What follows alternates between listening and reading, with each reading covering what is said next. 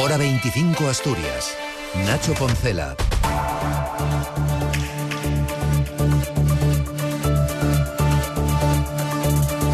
Última vuelta informativa Asturias en este 15 de enero que nos deja las puertas de un nuevo calendario de movilizaciones para reclamar mejoras en las condiciones laborales de los 12.000 docentes asturianos. Unas protestas que comenzarán mañana y que, según ha advertido el presidente de la Junta de Personal Docente, Jorge Espina, se endurecerán sin descartar una huelga general en los centros educativos. Una huelga que si se llegara a ese extremo, que desde luego desde la Junta de Personal no queremos, eh, pero si se nos aboca a un callejón sin salida, no vamos a descartar su convocatoria, supondría eh, una elevación del conflicto hasta límites que no se conocen en la enseñanza pública desde hace muchos años. Además, la plantilla de la Inspección Técnica de Vehículos secunda desde hoy una nueva semana de paros parciales de cinco horas, lunes, miércoles y viernes. Los sindicatos convocantes reivindican la jornada laboral de 35 horas, un aumento de plantilla y un plus de antigüedad. La próxima reunión negociadora con la dirección de la empresa será el lunes 22 de enero y la jefa provincial de tráfico eh, Raquel Casado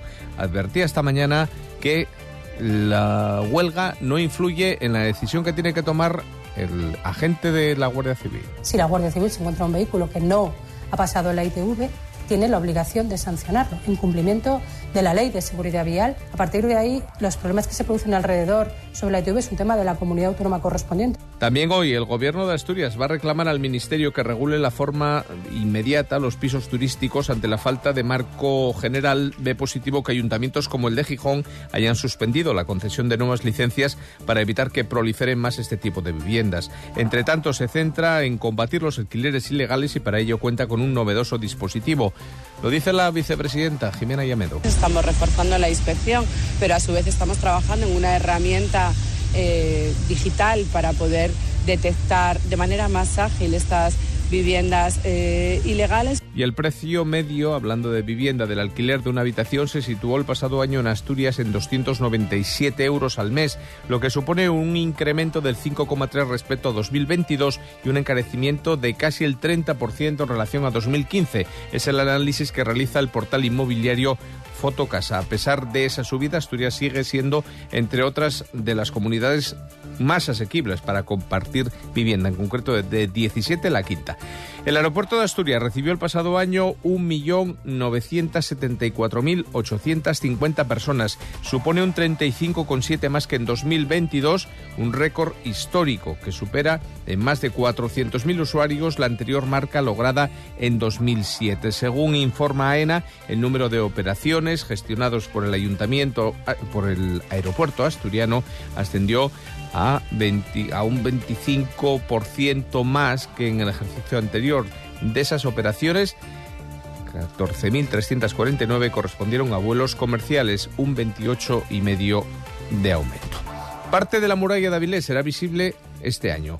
La alcaldesa Maribí Monteserín ha explicado que tras el acuerdo logrado con todos los propietarios se procederá al, al derribo de las casas, pero además se crearán 55 viviendas de alquiler. Afloremos la parte que está en superficie y que tiene que ver con el con derribar algunas de estas edificaciones que están adosadas a la muralla y abrir la plaza donde va a ser se va a hacer el centro de interpretación. Las obras de mejora de accesibilidad y seguridad que se están acometiendo en la ruta del Cares van a obligar a cortar los accesos a la senda entre el 22, el próximo lunes, y el día 25 de enero. La consejería está invirtiendo más de 200.000 euros procedentes estos fondos de la Unión Europea para realizar los trabajos. Y si les gusta, pues seguramente forman parte de este grupo. Asturias La Croqueta, en Asturias La Croqueta es también uno de los platos favoritos en el servicio de comida a domicilio. Según una estadística realizada por Globo, los usuarios asturianos pidieron más de 16.000 unidades el pasado año. En España, cerca de un millón, lo que equivale a cerca de dos entregas por minuto. Nos queda tiempo para el tiempo. La Agencia Estatal de Meteorología prevé para mañana pues cielos cubiertos con precipitaciones débiles o moderadas más frecuentes en las horas centrales. Las temperaturas mínimas bajan, las máximas se mantienen. Estaremos entre los 8 y los 17 grados. Pasen buena noche, les dejamos ya con el